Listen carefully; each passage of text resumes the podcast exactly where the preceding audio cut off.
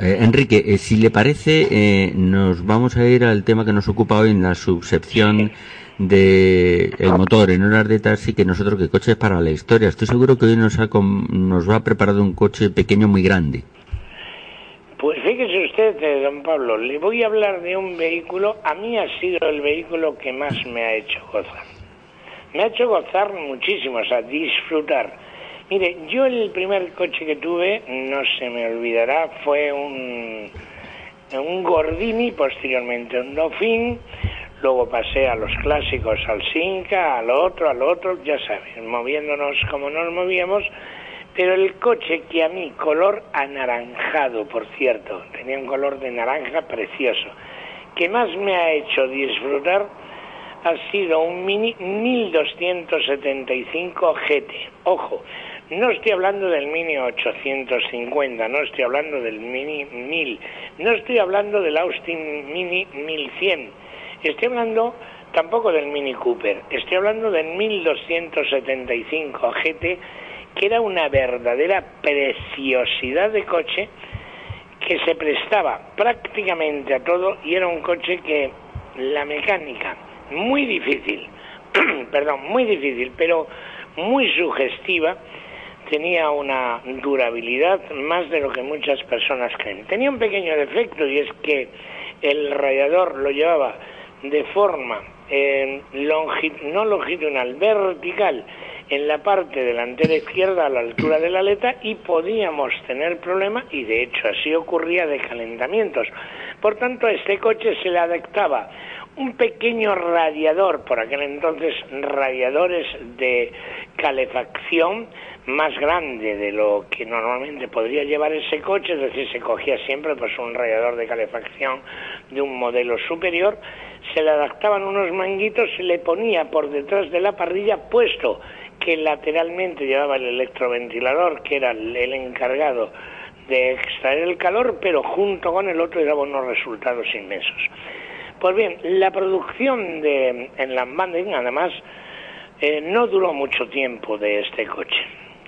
Pero, sin embargo, el Mini, en su conjunto general, fue un verdadero icono a toda una generación y la manera de salirse de lo habitual. Debo de decir que el Mini 1000 fue tan habitual que inclusive se hicieron películas en España, una de las intérpretes, Sonia Bruno, la que es esposa de Pirri, el que fue jugador del Real Madrid, que hizo Las chicas del Mini, entre otros reparto, ¿no? Pero imperaba un mercado de los años 60. Estaba sometido a una férrea importación automovilística que lógicamente hinchaba el precio de los coches de manera considerable. Es decir, este vehículo se popularizó tanto de la mano de Audi Mini, gracias a ese tamaño compacto y a su precio ajustado, cualidades a las que sumaba el placer de esa conducción y del que se ponía a sus mandos.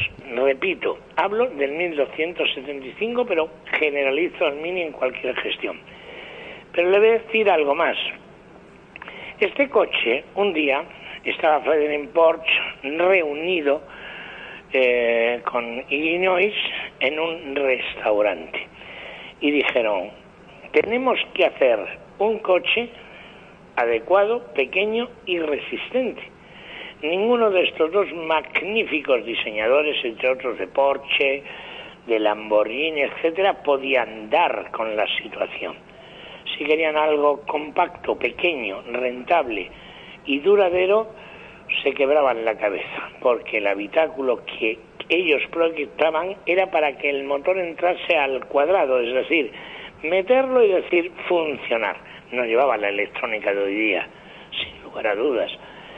Y vieron, pensando y comiendo en Londres, en un afamado restaurante, entrar a una señora o señorita acompañada. Y vieron que durante la comida esta señora o señorita llevaba unos zapatos eh, de tacón de estos que, hacen que las mujeres no anden más de, de 500 metros porque le duele de narices, puntiagudos, y observaron cómo se los quitaba y sacaron unos o sacó unos zapatos digamos más actualizados es decir con la suela más plana o quizás con cuña fue importantísimo que descubriesen la caja de zapatos abrirla y sacarla porque sobre el diseño de esa caja de zapatos Ferdinand Porsche y Illinois hicieron la base del fundamento de este magnífico coche que si lo ven es una caja de zapatos. Hacía mucho que había perdido su carácter original, por ejemplo el Austin 7 o el Morris Mini, Minor además, como se llamaba. Es decir, tenían 850 centímetros cúbicos y 34 caballos de potencia. Era un enfoque simple, era un enfoque económico. Era el sueño por aquel entonces. Estos coches Hablo antes del 1275, era poder tenerlo en España aún todavía más asequible. Un deseo que además se convirtió en realidad, es decir, Audi con la producción de la mecánica en Santander, en nuestro país, de la mano de Nueva Montaña Quijano, y un ensamblaje que se llevaría a cabo en la Manden, hoy lugar de montaje del Volkswagen Polo, precisamente allí se dispuso. Ya no nos vamos a ir a la historia del Mini ni 1000 ni 850, nos vamos al Mini 1275. Los primeros minis españoles 1275 contaban con una potencia de 59 caballos y además tenían una suspensión hidroelástica que sustituía aquella de tacos de goma que tenía el Mini británico. A pesar de este planteamiento, que era un planteamiento mecánico absolutamente rústicos, muchos, muchos eran los que se decantaban por los éxitos que habían tenido en competición. De hecho, la posición longitudinal de su viejo motor de los años 30 implicaba contar con bloque y culata de fundición y no tener ni tan siquiera que disponer de árbol de levas. Yo tengo ahora mismo ante la visión el motor de este Mini. Era un motor de cuatro tiempos con un delco, una bobina, motor en posición longitudinal, radiador a la izquierda del conductor en posición longitudinal, que es el motor que yo recuerdo, con una dinamo, alternador los más modernos. No era todo lo que se pedía para acompañar la transmisión que llevaba este coche a través que se le asociaba un motor de engrase de aceite que era un SAE 50 que resultaba ser muy denso para el motor y demasiado ligero para los engranajes. Durante esos primeros años de Mini sufrieron los problemas habituales de refrigeración, como le he comentado antes, sobre todo debido a la situación del radiador lateral que iba comunicando o comunicado con el paso de rueda izquierda. Si a ello le uníamos los problemas generados para la lubricación del motor y los ocasionados por la electricidad que fallaba muchísimo, no era de extrañar que los esos maravillosos motores fabricados en en, este caso en, los vamos en la región montañesa fuesen una auténtica lotería que nadie podía calcular porque no se esperaba nada en la resistencia de sus cigüeñales. Pero ya llegó el 71, donde la llegada del motor de 1,3 traería cigüeñales niturados, es decir, lo puso en 1300 y lo puso en 1275 GT. Este último marcó un paso absolutamente brutal hacia adelante y este Mini se convirtió en algo realmente espectacular. A este Mini se le habrían llevado dos faros, se le podían poner cuatro antinieblas adelante, se le abrían los aletines, unas chapas separadoras, chapas separadoras, y se le podían poner unos neumáticos más anchos. Era algo realmente excepcional, excepcional en cuanto a seguridad. Este coche no tendría más de tres dedos de altura del asfalto a la carrocería. Daba un aspecto muy deportivo. En el interior, ¿qué constaba? Pues de un 40 kilómetros el básico, con el, indicador de fuel y el indicador de temperatura, el starter manual y el limpia parabrisas y las luces por medio de interruptor, pero el motor típico era el que lo llevaba, porque luego el Mini eh, Cooper 1375 incorporó muchísimo más. Hubo muchos cambios, pero desde luego, la potencia inicial la mantuvieron en 65 caballos a 6.000 vueltas y además la relación de compresión fue también relativamente, era relativamente baja, es decir, una relación 8.81, lo que esto eh, ayudaba a la longevidad del motor. La aceleración que tenía este coche realmente fantástica, pero tenía algo era un sonido elevado, era un sonido bronco. El Mini GT, junto a su aspecto deportivo, eh, incitaba a los conductores con una conducción vigorosa, que repercutía en los consumos que se situaban por aquel entonces en 9,2 litros cada 100 kilómetros, aunque no era difícil alcanzar en carretera los 14 litros si realizásemos o si hubiese realizado una conducción decidida. Fue un verdadero esplendor ver esas ruedas maravillosas porque tenía una caja de cambios de cuatro velocidades sincronizadas más la marcha atrás y sobre todo la caja de cambios se encontraba situada a muy poca distancia del volante y de las operaciones a la hora de efectuar los cambios correspondientes. Por tanto, era todo tan comprimido, tan sumamente exacto, que si algo tengo que decir y digo era que no se imagina usted la cantidad de veces que se rompía un piñón grafitado que llevaba en el interior y destrozaba el árbol, es decir, el giro. Lo movía el árbol de levas, lógicamente, y destrozaba el giro del delco, con lo que el coche se paraba. Pero había que sacar la tapa primera del cambio, que era de forma oval, la segunda, y ojo, ¿eh? o se tenía mucha imaginación porque era oval o unos extractores especiales.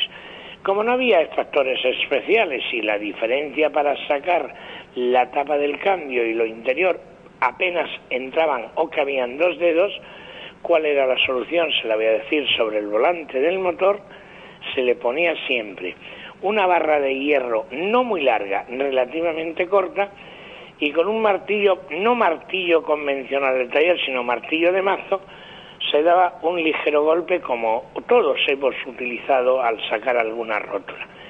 Si el golpe se daba muy fuerte, no, no salía. Si se daba mm, demasiado suave tampoco. Tenías que dar el golpe exacto en el momento exacto y hacía todo el embrague. ¡Fum! Para afuera. La suspensión de gas era algo verdaderamente asombroso. Pero claro, era un modelo muy cautivador y en cuanto al coste de este producto, pues le voy a decir algo. Sé, desde la fábrica hablo, ¿eh?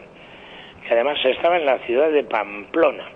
Contaba con un precio franco de fábrica, los impuestos luego iban aparte, aunque no eran tantos como ahora, de 129.000 pesetas que se situaba en 147.784 pesetas una vez efectuados los gastos de matriculación, sin incluir los gastos de transporte ni de seguro.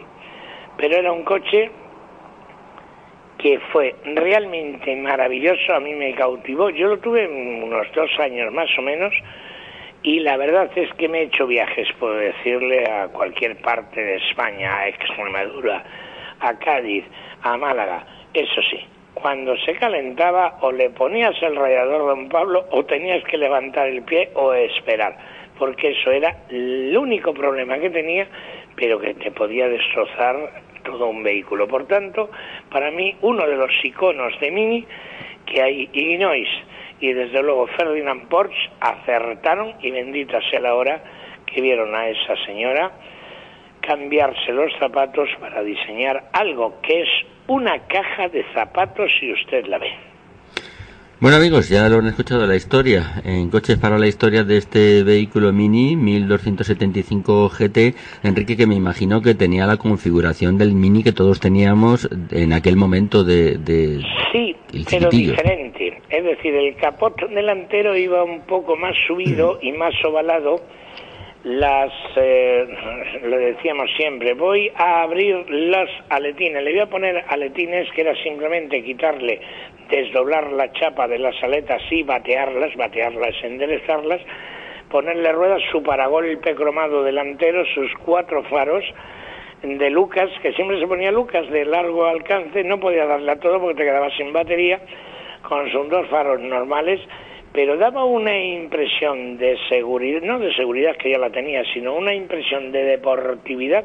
Por cierto, el interior Don Pablo iba en madera, o imitación a madera, pero en este caso era madera, volante incluido, ¿eh? madera, mientras que el resto de los minis llevaban pues el Sky normal, porque los asientos y todo lo demás prácticamente eran casi lo mismo. Y los cinturones de seguridad fueron de los primeros que lo incorporaron tipo arnés, es decir, en vez de llevar solamente el cinturón que te cubre o te cubría del hombro, sentado en la posición de conducción, del hombro hacia la parte derecha, llevaba otro, digamos, lo que tenemos ahora mismo por la parte a partir de la parte baja del estómago, es decir, esos arneses que tanto resultado. A este coche luego le ponías en la parte superior un techo que se fabricó para eso, ¿eh? Un techo acristalado que yo se lo puse, es decir, había casas que rompían parte del techo y ponían un acristalamiento y era una verdadera joya y una verdadera locura, se lo digo de corazón. Tan joya como la edición de Coches para la Historia que hoy nos ha regalado usted en estos micrófonos, don Enrique. Muchísimas gracias, amigo. Un verdadero placer, Pablo, y a ver si tenemos suerte y conseguimos uno de estos dentro de poco. Sí, yo preferiría que antes me tocara la primitiva, si no le importa, don Enrique.